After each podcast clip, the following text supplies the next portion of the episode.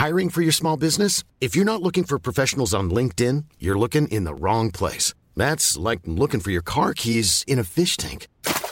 LinkedIn helps you hire professionals you can't find anywhere else, even those who aren't actively searching for a new job but might be open to the perfect role. In a given month, over 70% of LinkedIn users don't even visit other leading job sites. So start looking in the right place. With LinkedIn, you can hire professionals like a professional. Post your free job on linkedin.com slash people today. Hey, I'm Ryan Reynolds. At Mint Mobile, we like to do the opposite of what Big Wireless does. They charge you a lot, we charge you a little. So naturally, when they announced they'd be raising their prices due to inflation, we decided to deflate our prices due to not hating you.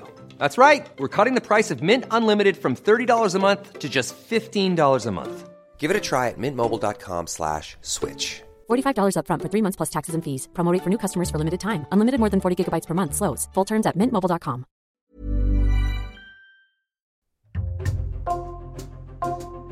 Bonjour, c'est Jules Lavie pour Code Source, le podcast d'actualité du Parisien.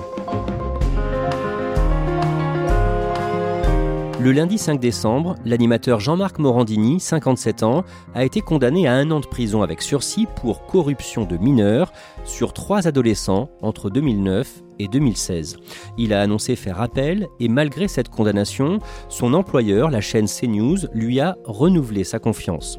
Code Source résume aujourd'hui le parcours de Jean-Marc Morandini, les faits qui lui sont reprochés et son procès du 24 octobre. Récit de Benoît d'Aragon, journaliste au service culture et loisirs du Parisien, il a suivi cette affaire depuis le début en 2016.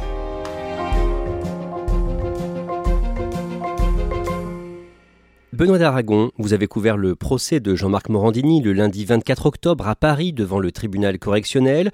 Vous allez nous raconter ça à la fin de cet épisode, mais d'abord vous allez nous le présenter. Jean-Marc Morandini a 57 ans, il est né en août 1965. Qu'est-ce qu'on sait de son enfance? Il est né à Marseille, il a grandi à Marseille, son père est, corse, euh, il est ingénieur et sa mère est secrétaire. Euh, donc voilà, il grandit à Marseille, il fait toutes ses études à Marseille et très vite il va sentir euh, une envie d'être journaliste, donc il va faire une école de journalisme et il va débuter dans les médias locaux et notamment à France 3 Midi-Pyrénées. Quand il a 23 ans, en 1988, il se fait embaucher par la 5 de l'homme d'affaires Silvio Berlusconi. Il est reporter, puis rapidement rédacteur en chef. Ensuite, au début des années 90, il devient animateur sur la chaîne de télé qui fait le plus d'audience en France, TF1 et il présente le magazine Tout est possible en deuxième partie de soirée. Magazine qui est très vite décrié parce qu'il est très trash. Mais lui présente toujours ça avec un grand sourire, ses dents très blanches. Bonsoir et bienvenue sur le plateau de Tout est possible. On vous parle actuellement à la télévision, beaucoup d'économie, beaucoup de politique. Mais ce soir, j'ai décidé de vous changer les idées. Il présente tous ces sujets comme un représentant euh, de commerce parce qu'il a un côté camelot quand il présente euh, des émissions Jean-Marc Morandini. Il était l'un des hommes les plus recherchés de France, il fréquentait la mafia, accumulait les hold-up. Aujourd'hui, il demande pardon à sa mère. À ce moment-là, il incarne la trash TV, la télé-poubelle. Pourquoi? Ces sujets portent vraiment à caution. Il est le premier à inviter euh, Lolo Ferrari, qui est une actrice avec des seins euh, extrêmement volumineux. Vous voulez qu'en vous voyant, on sache que vous avez été totalement refait opéré, voilà. C'est des sujets qui sont très sensationnalistes, comme euh, j'ai toujours cru que ma femme était une femme et je viens de découvrir que c'est un homme. Dominique pensait avoir trouvé l'homme de sa vie jusqu'au jour où elle a découvert que son fiancé était une femme. Le chanteur Jean-Jacques Lafont avec une histoire d'amour à trois. Il y avait lui, sa femme et son chien. Incroyable, mais vrai. Il a évidemment très vite sa marionnette au guignol qui l'étrie. Jean-Marc Morandini, vous parlez du séisme en Haïti, vous aussi Bien sûr, tout ce qui est clash et qui fait du buzz, on en parle. Mais il est où le clash là? Ah, Il y a eu un gros clash entre la plaque tectonique nord-américaine et la plaque caribéenne, ce qui a provoqué le séisme. Et il est le digne représentant de toutes ces années fric de TF1 où la ligne éditoriale laissait à désirer et malgré les succès d'audience, il se fait remercier par TF1. TF1 euh, veut changer son image, il cherche la quête de sens, c'est comme ça qu'il le présente à l'époque. Et donc ils vont écarter Jean-Marc Morandini, qui va avoir du mal à se remettre de ses années TF1, il va vivre une traversée du désert, et euh, c'est via la radio qu'il va revenir sur le devant de la scène. Après une saison sur RMC en 2002-2003, il rejoint Europe 1 pendant l'été 2003. Il y anime une émission de médias et en parallèle de son rendez-vous sur Europe 1 à partir d'avril 2006, il est aussi à la télé, sur le câble, sur Direct 8. L'émission porte son nom, Morandini, avec un point d'exclamation. Bienvenue sur le plateau de Morandini. C'est tous les soirs sur Direct 8 avec Jean-Marc Morandini et son équipe. Bonsoir, bonsoir à tous, bonsoir Cécile. Merci de nous retrouver en direct et en public jusqu'à 19h50 dans un... Benoît d'Aragon, en juillet 2009, Jean-Marc Morandini est accusé de bidonnage. C'est les funérailles de Michael Jackson à Los Angeles. Toutes les télés du monde sont à l'affût. Évidemment, sur le terrain, c'est très difficile de pouvoir entrer dans le stade où a lieu ces funérailles. Tout de suite, euh, pour euh, commenter ces images qui nous arrivent de Los Angeles, on va rejoindre euh, Jean-Luc Jeuneste et Alan Van Dar qui animent la semaine People sur Direct 8. Et Jean-Marc Morandini, contre toute attente, donne la parole à deux envoyés spéciaux qui ont un casque avec un micro. Que se passe-t-il actuellement là-bas? Alors, eh bien, les, les- les- vous le disiez tout à l'heure, donc la famille Jackson a quitté. Euh, on a l'impression qu'ils sont en direct de Los Angeles et en fait ils sont à Puto, deux étages sous son studio. En fait, ces deux journalistes, ils sont en duplex devant un fond vert. Tout ça est complètement bidon. Très bien, merci à tous les deux. On vous retrouve euh, bien évidemment régulièrement euh, tout au long euh, de cette émission. Jean-Marc Morandini présentera ses excuses, mais il renonce jamais à un peu de spectaculaire, même si déontologiquement, ça laisse à désirer. À partir de 2012, il est aussi à l'antenne sur Énergie 12 où il présente notamment des émissions sur les affaires criminelles. Et le 27 juin 2016, il est l'une des têtes d'affiche de la conférence de présentation du nouveau Canal Plus à Paris, au septième étage du siège de Vivendi, la maison mère de la chaîne. Et il est assis au premier rang à côté de Vincent Bolloré, qui vient tout juste de racheter la chaîne et qui a décidé de relancer euh, iTélé, qui a des audiences euh, que Vincent Bolloré espère remonter en faisant venir Jean-Marc Morandini euh, pour une heure d'info en fin de journée à un carrefour d'audience très important.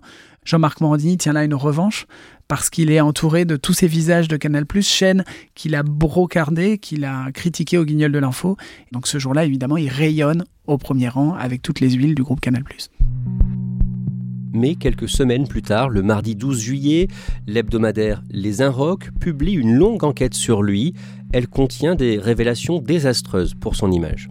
Dans cette enquête, les Inrocks révèlent que Jean-Marc Morandini a une casquette méconnue de producteur de fiction et qu'il a produit une web série qui s'appelle Les Faucons. Ça se passe dans un vestiaire de football avec beaucoup de jeunes hommes qui sont nus et qui sont filmés euh, sous les douches. Et pour euh, tourner cette série, Jean-Marc Morandini a approché beaucoup de jeunes hommes. Il se fait passer pour une directrice de casting qui s'appelle Catherine Leclerc. Cette supposée Catherine Leclerc leur envoyait des messages en leur demandant d'envoyer des photos dénudées, des vidéos en se masturbant pour faire son casting et avant même de rencontrer ces personnes, avoir de la matière. En clair, il est soupçonné d'avoir profité de cette série Les Faucons pour obtenir des photos dénudées de plusieurs jeunes hommes mineurs. Il sera mis en examen quelques semaines plus tard pour corruption de mineurs et corruption de mineurs aggravée. Benoît d'Aragon, est-ce qu'il est soutenu par ses employeurs, iTélé et Europe 1 Europe 1 lui demande d'interrompre ses vacances et de revenir s'expliquer à Paris. Ils vont tout de suite le mettre à pied, ce qui veut dire qu'il va continuer à être payé, mais il ne sera plus à l'antenne. Et par contre, iTélé affirme qu'il sera à l'antenne à la rentrée comme prévu. Et ça, en interne à iTélé, ça passe pas du tout. Le 19 juillet, l'association La Voix de l'Enfant annonce qu'elle va se porter partie civile car des mineurs auraient été associés à la réalisation de la série. Le même jour, à Paris, Jean-Marc Morandini organise une conférence de presse. J'ai donc décidé de parler parce que ça suffit. J'en prends plein la gueule. Il est visiblement très ému, très en colère. Il est debout euh, derrière un pupitre euh, et euh, on assiste à une conférence de presse surréaliste. Euh, Jean-Marc Morandini euh, contre-attaque. Mais c'est moi qui vais attaquer. Car maintenant, ça suffit de dire n'importe quoi dans le seul but de me salir et de faire dire n'importe quoi aux gens. Il va d'abord euh, dénoncer un assassinat public en rappelant qu'il est corse et qu'on l'a touché dans son honneur et donc il ne restera pas euh, les bras croisés. Et il dénonce un complot fomenté par euh, l'animateur Marc-Olivier Fogiel et son ancien compagnon Mathieu Delormeau. Et j'ai aujourd'hui la preuve que Fogiel a fait appel à son ex-amant Mathieu Delormeau. Je détiens la preuve et des enregistrements qui attestent que Delormeau a appelé plusieurs personnes jusqu'à vendredi dernier pour les pousser à témoigner contre moi. Jean-Marc Morandini tend des feuilles qui prouveraient que tout vient d'eux et que c'est eux qui ont fomenté cet article dans les Inrocks. Mais sur le fond de l'article des Inrocks, comment il se défend? Qu'est-ce qu'il dit? Il se défend rapidement en disant qu'il n'a jamais couché avec un mineur et qu'il n'a jamais forcé quiconque à avoir de relations sexuelles avec lui. Mais ce qu'on retiendra de cette conférence, c'est peu sa défense, mais c'est surtout sa contre-attaque. Comment réagit le journaliste Marc-Olivier Fogiel? Il dénonce une tentative de diversion pathétique, ce sont ses mots. En fait, Marc-Olivier Fogiel et Morandini, quelques mois plus tôt, ont eu... Euh, une passe d'armes sur Twitter parce que Morandini s'acharnait un peu sur les mauvaises audiences de Marc-Olivier Fogiel qui lui a dit euh, Lâche-moi sinon je sors les dossiers. Et c'est sur ce tweet que se base Jean-Marc Morandini pour imaginer un complot.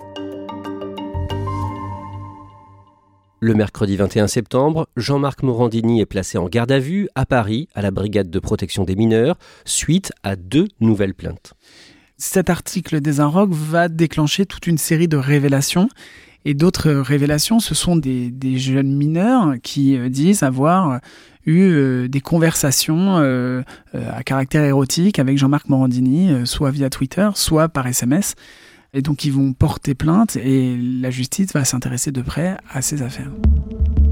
Bonjour et bienvenue, très heureux de vous retrouver sur iTélé pour Morandini Live. C'est votre nouveau rendez-vous média en direct pendant une heure, l'actualité décryptée. Son arrivée sur l'antenne d'ITélé en octobre 2016 entraîne un bras de fer entre les salariés et la direction de la chaîne. Les journalistes d'ITélé ne veulent pas entendre parler de, Jean-Marc Morandini, euh, donc ils décident de se mettre en grève.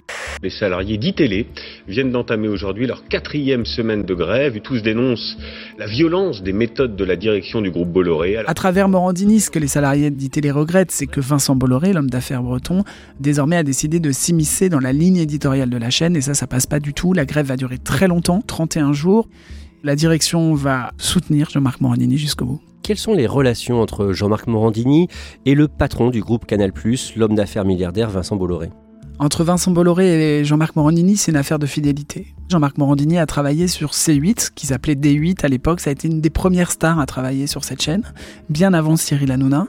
C'était une chaîne qui faisait rigoler tout le monde. Elle était censée être en direct. C'était fait avec euh, un compas et trois trombones. Et Jean-Marc Morandini, il est venu crédibiliser cette chaîne. Et ça, Vincent Bolloré, il ne l'oubliera jamais. Jean-Marc Morandini fait partie de la famille. Et donc Jean-Marc Morandini s'installe à l'antenne d'ITélé chaque soir à partir de 18h. Dans les années qui suivent, il grandit en influence, notamment grâce à son blog jean-marc-morandini.com. Il fait quoi sur ce blog?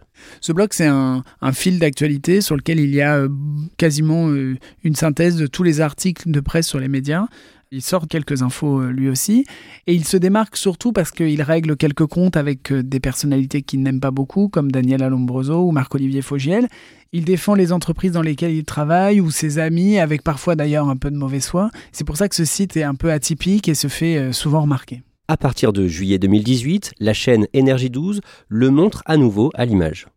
Énergie 12, euh, après les révélations des Inrocks, ils avaient fait un entre-deux, c'est-à-dire qu'ils n'avaient pas supprimé de l'antenne, mais ils ne l'avaient pas gardé non plus, donc ils avaient gardé l'émission Crime, mais ils avaient tout simplement demandé à Jean-Marc Mordini de ne plus apparaître à l'écran, c'est-à-dire qu'on n'entendait plus que sa voix, qui racontait euh, les crimes dont il était question, mais il n'apparaissait plus. Et il a fallu 2018 euh, pour que, euh, lors d'une spéciale sur Jonathan Daval qui a été improvisée sur Énergie 12, il revienne à l'antenne. En raison de l'actualité, Crime modifie son sommaire et vous propose une émission spéciale. Je vous retrouve en plateau avec des experts pour découvrir qui est vraiment Jonathan Daval. L'émission a été un franc succès et du coup Énergie 12 s'est dit bah, on va remettre Jean-Marc Morandini à l'antenne et ils ont commencé à développer de nombreuses émissions avec en août 2020, le mercredi 5 août, Le Parisien publie un long papier pour expliquer que Jean-Marc Morandini va être jugé en correctionnel pour corruption de mineurs. La justice s'est intéressée de près à des témoignages qui ont fait suite à ceux des Inrocks.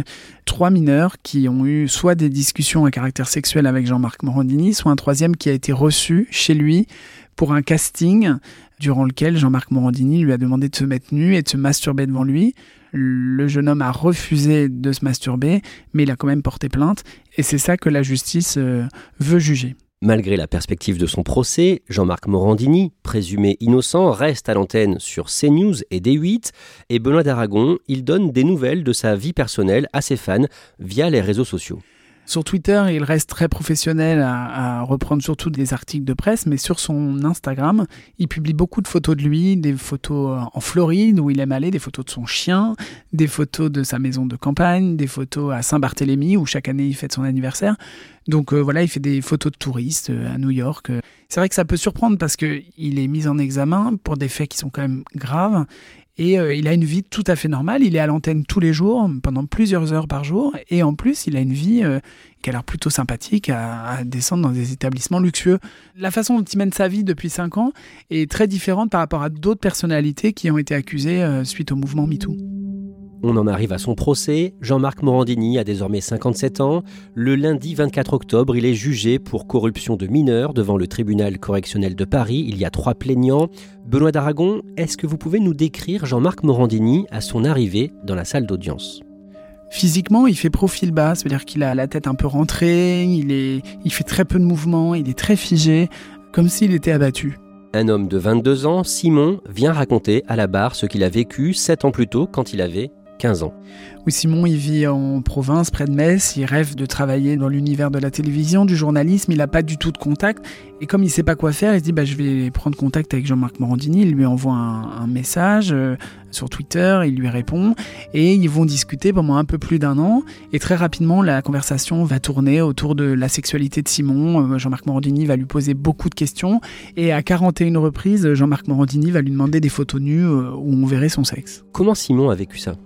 Pas très bien. D'ailleurs, il est venu à la barre et, il pleurait euh, aussi longtemps après les faits. Il dit avoir été très meurtri. Il avait 15 ans, donc il, il était au tout début de sa sexualité, qu'il a été très dérangé par tout ça. Les larmes de Simon euh, ont été un moment très fort de ce procès, c'est-à-dire qu'on s'est rendu compte que ces conversations virtuelles ont eu des conséquences tout à fait réelles sur ce jeune homme qui euh, a eu une adolescence difficile. Autre témoignage, celui de Clément qui avait 16 ans au moment des faits.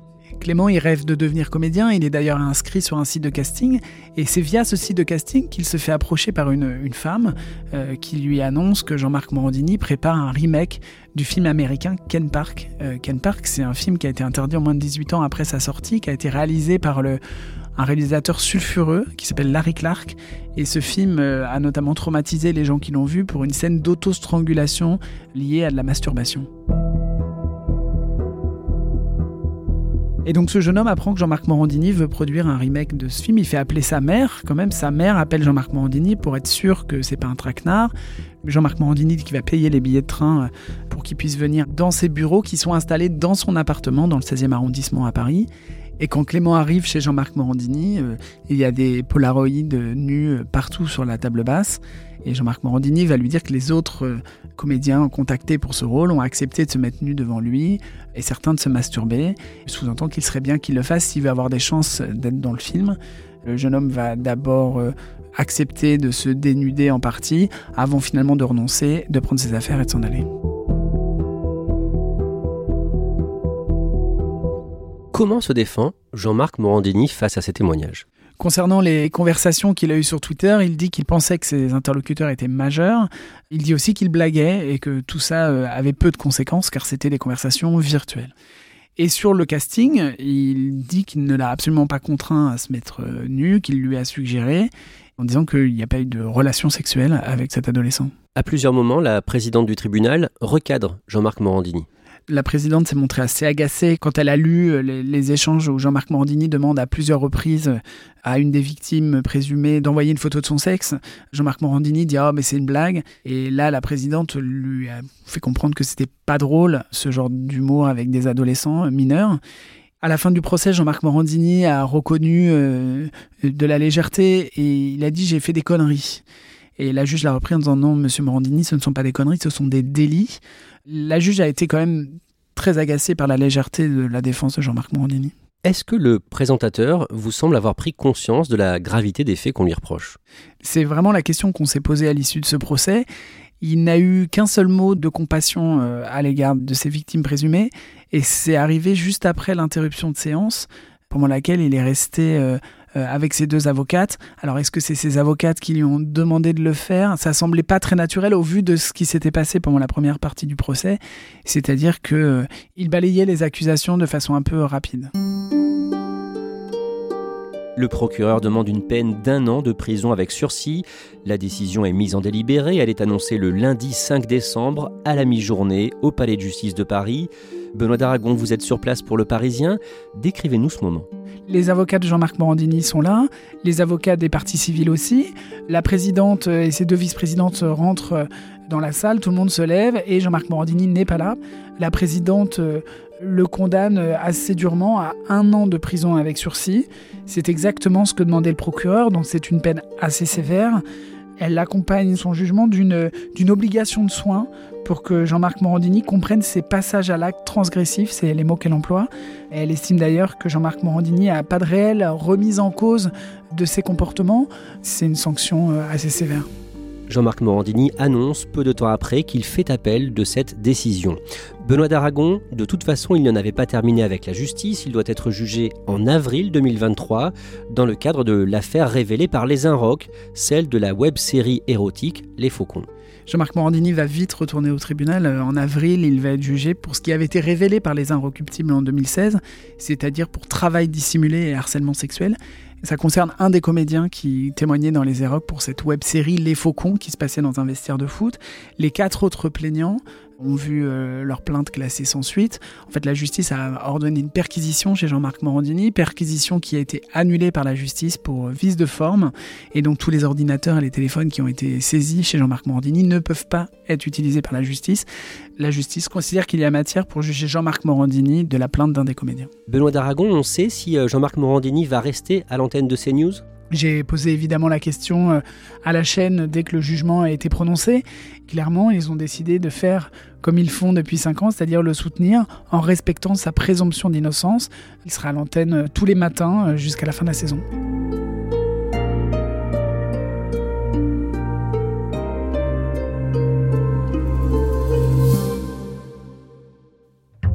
Merci à Benoît d'Aragon. Code Source est le podcast quotidien d'actualité du Parisien. N'oubliez pas de vous abonner pour ne rater aucun épisode. Vous pouvez nous contacter sur Twitter, at Code Source, ou nous écrire code source at leparisien.fr. Cet épisode de Code Source a été produit par Raphaël Pueyo, Thibault Lambert et Emma Jacob. Réalisation Pierre Chaffanjon.